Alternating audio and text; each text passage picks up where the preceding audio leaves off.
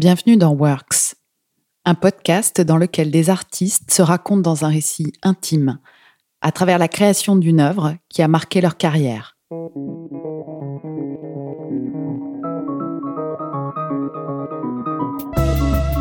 Pour moi, les arts, ça veut dire musique, théâtre, danse, mais tous les plaisirs humains sont tous des choses qui nous permettent d'arrêter le temps ou de modifier le temps. C'est pour cela l'alcool, drogue, sexe, euh, l'opéra, euh, théâtre, toutes ces choses qui, qui font comme si le temps s'arrête ou prolonge, les nuits blanches, le, le lutte que nous avons comme être humain contre le couteau du temps, 60 secondes, 60 minutes, 24 heures, où on a la sensation qu'on peut agrandir, modifier le temps. Euh, et casser les règles, euh, c'est des choses euh, auxquelles nous sommes très attirés. L'opéra serait-il une drogue dure? On peut bien le croire quand on écoute Robert Carsen évoquer les émotions fortes, parfois même violentes, que lui procurent certains spectacles lyriques. On pourrait même parler d'addiction si on considère le nombre de créations que le metteur en scène canadien a à son actif dans les opéras du monde entier. Mais comment transmettre au public ce shoot puissant d'émotion et de plaisir? Car dans l'opéra, il y a évidemment la beauté de la musique, mais c'est aussi la magie du théâtre et de la mise en scène qui en font une expérience unique. En 1999, Hugues Gall, qui fut directeur de l'Opéra de Paris de 1995 à 2004, propose à Robert Carsen de monter Alcina, un opéra baroque créé en 1735 par Handel. Et c'est le chef d'orchestre William Christie qui assure la direction musicale avec son ensemble de musique baroque des arts florissants, un des plus réputés au monde. Inspiré d'un poème épique italien, Alcina est un opéra flamboyant et merveilleux et troublant d'érotisme. Mais comment faire entendre la modernité de cette œuvre au public d'aujourd'hui? Comment faire résonner la complexité des sentiments au cœur de l'opéra de Handel L'amour, le désir charnel, mais aussi la douleur de l'abandon et la profonde mélancolie du temps qui passe. Comment faire opérer la magie? Dans ce nouvel épisode de Works, Robert Carsen évoque son fascinant travail de metteur en scène et l'extraordinaire aventure humaine que représente la création d'un opéra. Comment transmettons le sens du théâtre à des chanteurs d'opéra? De quelle façon s'organise la collaboration avec le chef d'orchestre et les différents corps de métier? Comment faire de l'opéra un lieu unique d'exploration et de transgression où se joue et se rejoue sans cesse la condition humaine?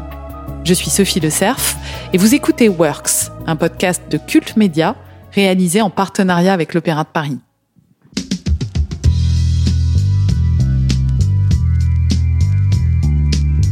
Quand euh, nous a proposé de monter à China, au Palais Garnier. J'avais déjà commencé une exploration sur Handel avec Les Arts Florissants et William Christie surtout. On avait déjà monté deux Handel ensemble. Et euh, j'avais aussi fait d'autres productions d'Handel. C'est un compositeur que j'adore. Euh, entre-temps, il est devenu vraiment le compositeur que, que j'adore le plus. Donc c'était avec grande excitation que je me suis mis à commencer le travail sur la Chine, puisque c'était la première fois que j'allais travailler au Palais Garnier. Et les compositeurs comme Handel, tous les, les compositeurs baroques ou pré-baroques, 17e, 18e siècle, au Palais Garnier, c'est vraiment quelque chose de très, très spécial. Même si le théâtre est très grand, il y a euh, une atmosphère qu'on arrive à créer euh, dans ce théâtre où il semble que la dimension de la musique et l'ampleur dramatique euh, fonctionnent très très bien ensemble avec ce théâtre qui est très mystérieux et qui est très qui, qui, porte beaucoup à un projet et qui porte beaucoup à cette expérience collective, ce qui est une salle pleine, pleine de gens qui ne se connaissent pas, mais qui ensemble euh, célèbrent l'acte théâtral puisqu'ils ont tous pris la décision d'acheter leur place, de venir ensemble pour participer à une œuvre et le partager en quelque sens. Moi, j'adore participer à des aventures euh, dans des domaines qui sont complètement euh, nouvelles pour moi. De faire quelque chose que je n'ai jamais fait. Ça, c'est pour moi ma plus grande euh, excitation, puisque d'avoir vraiment peur à nouveau, c'est très bien, je trouve. Pour pour l'esprit artistique, au lieu de savoir, je suis là, je sais ce que je fais, je vais le faire autrement, mais je suis dans une, un univers que je connais, euh, de se trouver dans une situation qu'on ne connaît pas du tout, ça c'est formidable. J'adore le théâtre d'Handel, j'adore l'univers qu'il crée, j'adore son utilisation du temps. Chez Handel, il manipule le temps d'une manière qu'aucun autre compositeur fait. Chacun de ces airs sont comme des, des mini-drames qui doivent fonctionner entièrement en eux-mêmes, mais qui doivent aussi qui doivent faire partie de tout, toute l'histoire, toute la narration. Avec Handel, parfois, l'histoire en elle-même n'est pas si importante. Il l'utilise pour pouvoir affronter des, des, très très grandes émotions. La plupart du temps, construit autour de l'amour, mais pas seulement. La fidélité, euh, le devoir, euh, etc., etc. Et je trouve euh, le niveau émotionnel et la tension qu'on peut créer avec avec Handel est très émouvant. Mais tricoter ça, c'est compliqué, c'est complexe.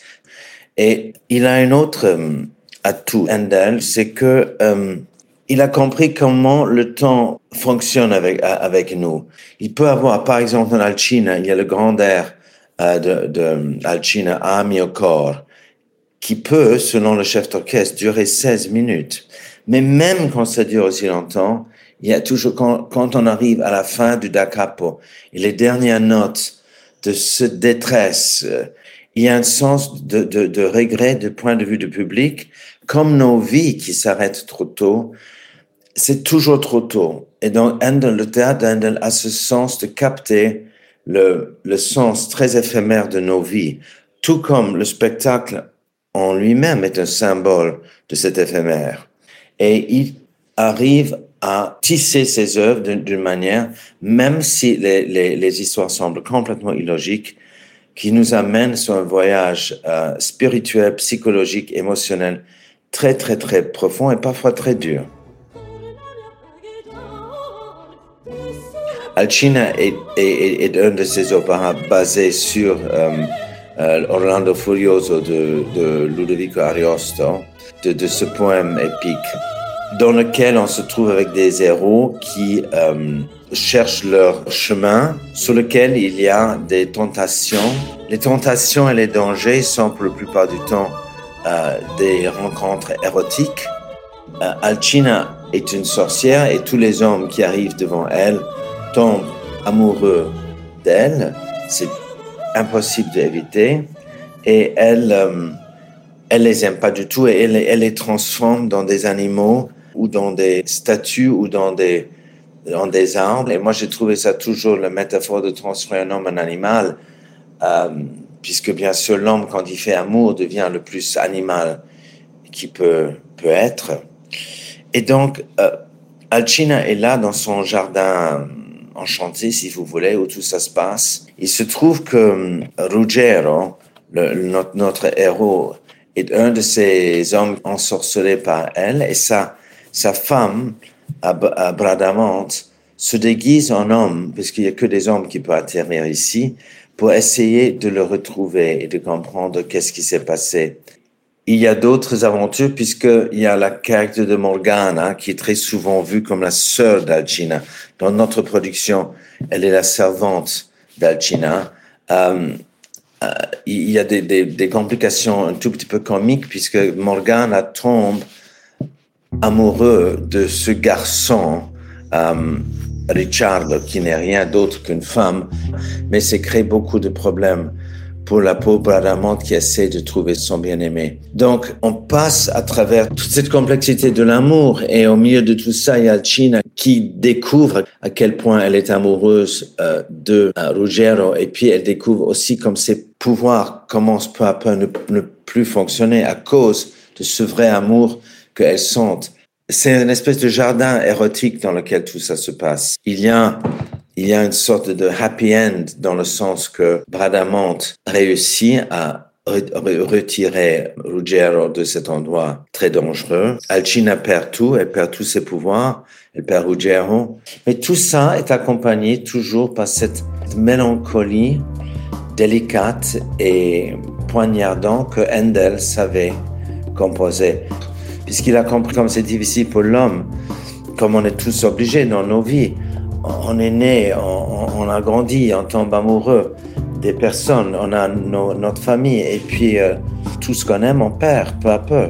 Et rien peut nous préparer pour cette façon de tout de gagner et de perdre. Handel, il arrive par sa musique, je pense que j'ai jamais dit ça avant, mais je le sens profondément, à capter et, à même de comprendre et de l'accepter à travers sa musique.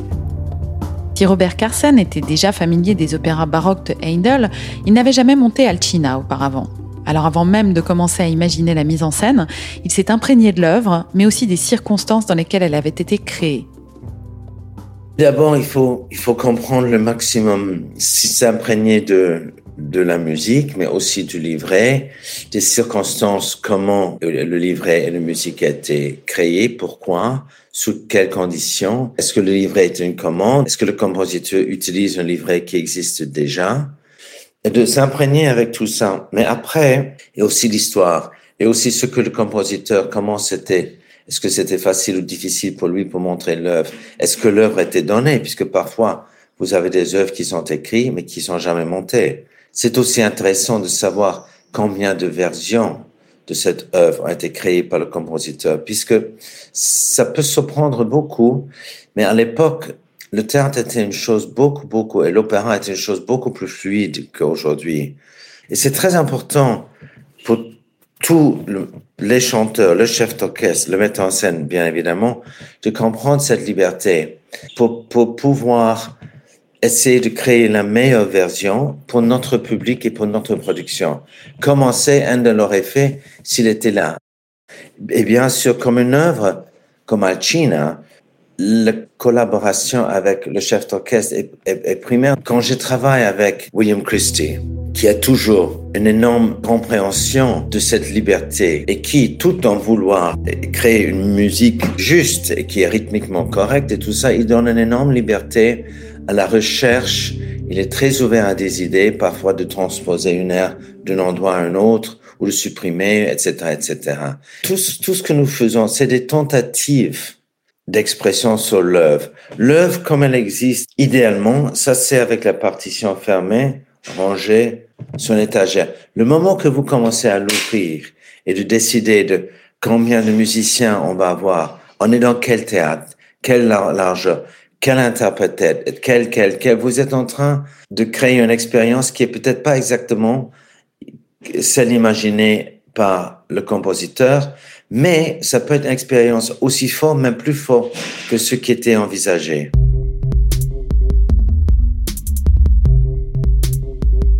Ce que j'adore avec ces œuvres, c'est pas comme les œuvres 19e, même 20e siècle, où tout est décidé et l'objet est complètement fermé. C'est là où Handel a une certaine proximité au jazz, puisqu'il y a une certaine liberté de créer la décoration de chant, un peu comme un jazz singer le fera. Et cet privilège de pouvoir prendre une risque et d'inventer quelque chose et le chef qui doit vous suivre, ça c'est quelque chose de très joyeux sur un plateau.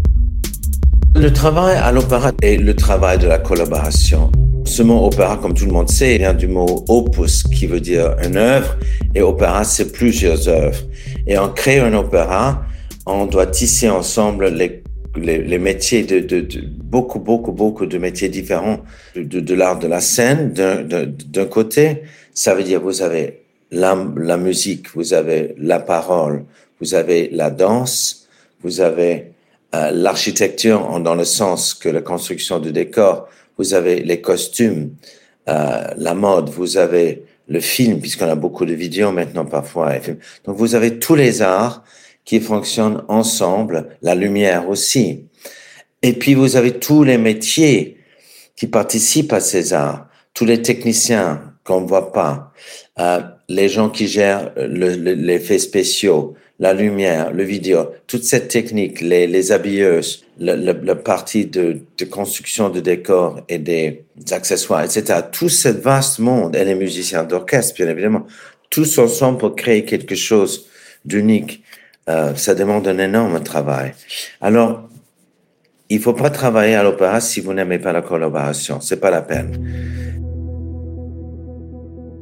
Je ne suis pas vraiment d'accord que les, que, les chanteurs ne sont pas des comédiens. Pour moi, c'est des comédiens.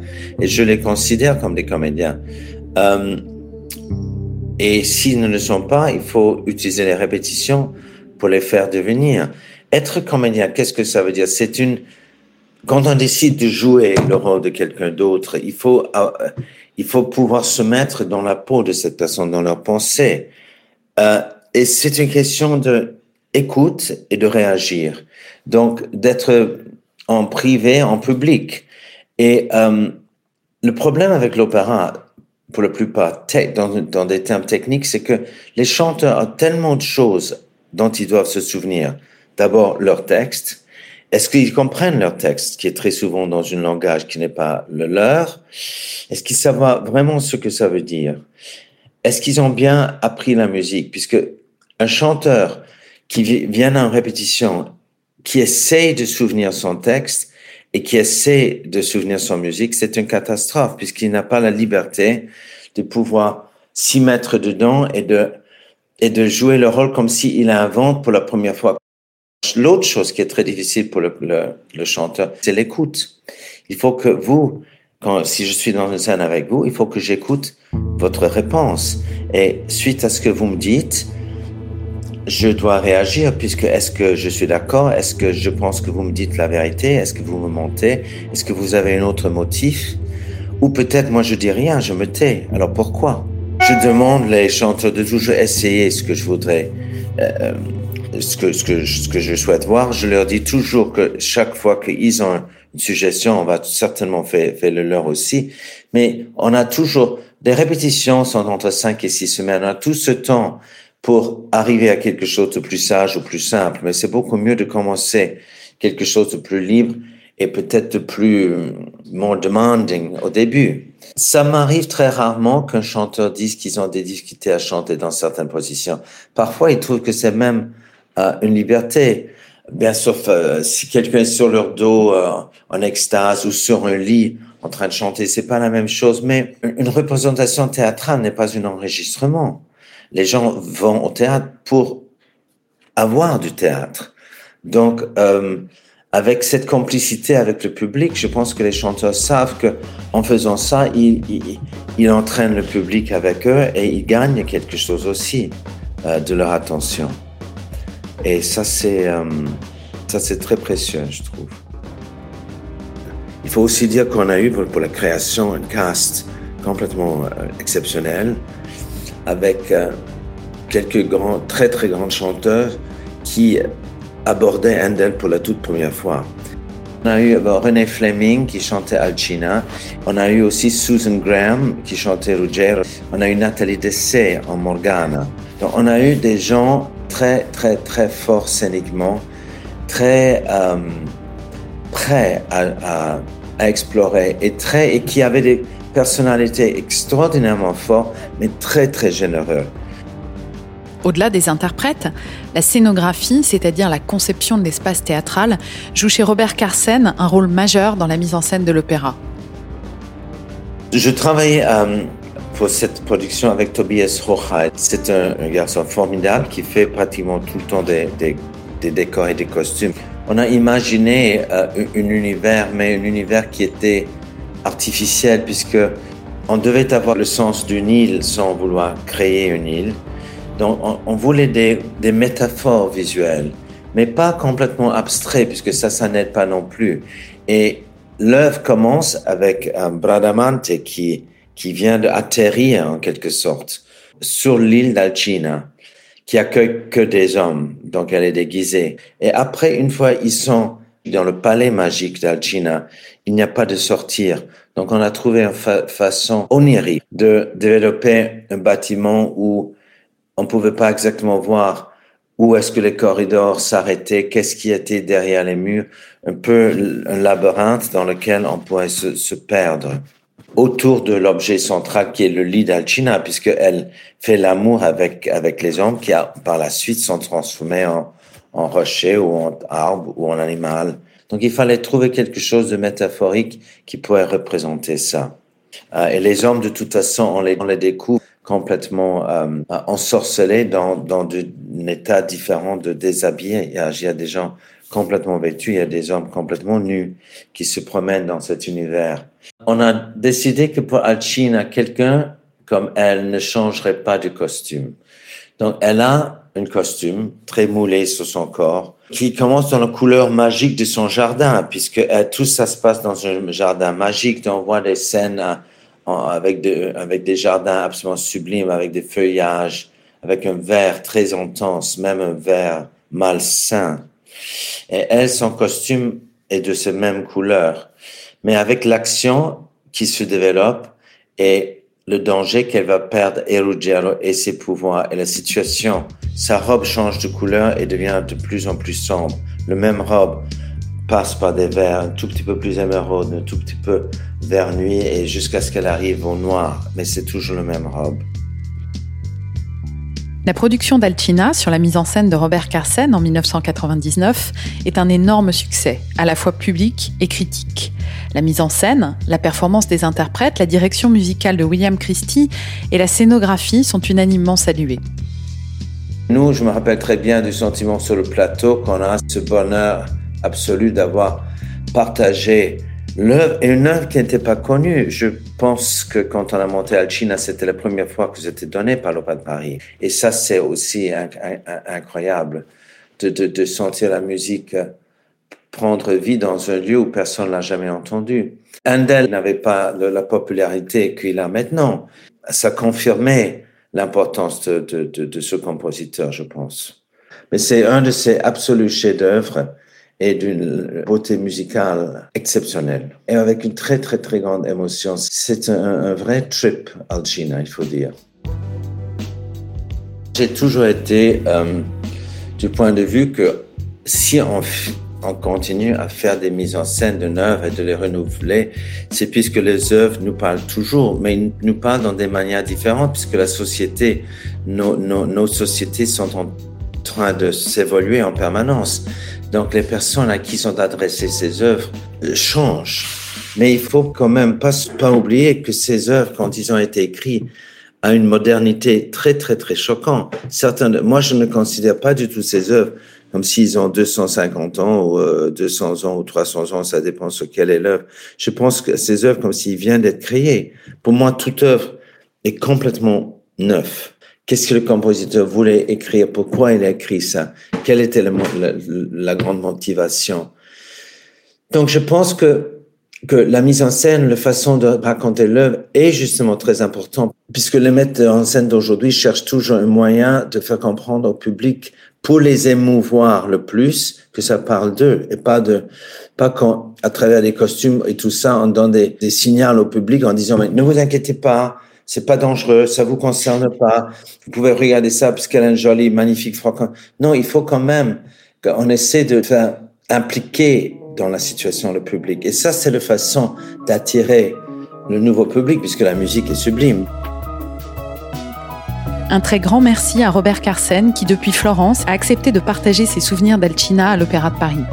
Je voudrais également remercier à nouveau les équipes de l'Opéra pour leur implication dans la réalisation de ce podcast. Catel signe les musiques et le générique de toute cette première saison. Suivez-nous sur les réseaux sociaux de Cult Média et de l'Opéra de Paris, Twitter, Facebook et Instagram. Et n'hésitez pas à nous mettre plein d'étoiles sur Apple Podcast. À bientôt!